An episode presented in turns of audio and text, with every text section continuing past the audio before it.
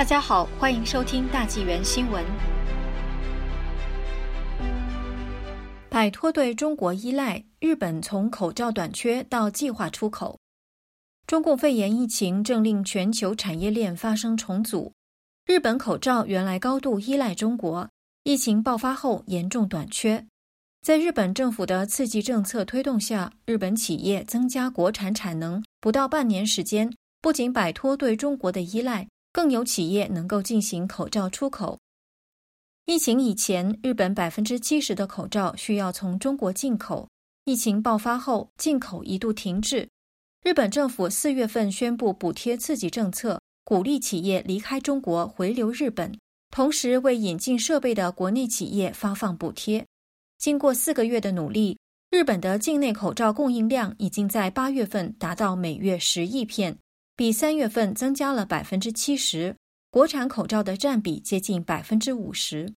日本企业尤尼加集团计划从二零二一年开始向泰国和印度等亚洲国家出口口罩，每月可以提供两千万片。据悉，尤尼加集团从一月中旬开始，二十四小时生产口罩，月产量已经达到以往的三倍，大约一点二亿片。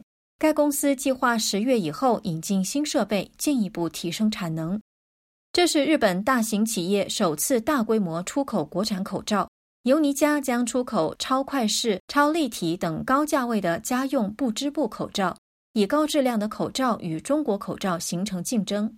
日本小家电及生活用品知名品牌 Iris Oyahama 集团原来一直只在中国生产口罩，月产能大约八千万片。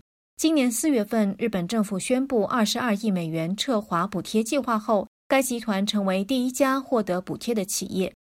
Iris 集团四月份宣布在日本本土建立口罩生产线，并于七月份正式投产，计划月产量达到一点五亿片，远远超过原来在中国的产量。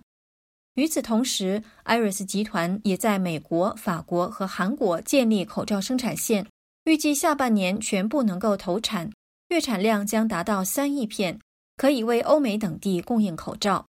艾瑞斯集团在美国的总部位于威斯康星州南部基诺沙县，此次在总部新投资一千万美元生产口罩，计划十月份投产，月产能七千万片。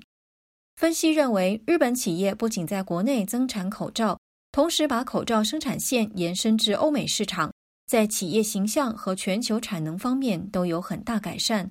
也降低了重要防疫物资过度依赖中国的政治风险。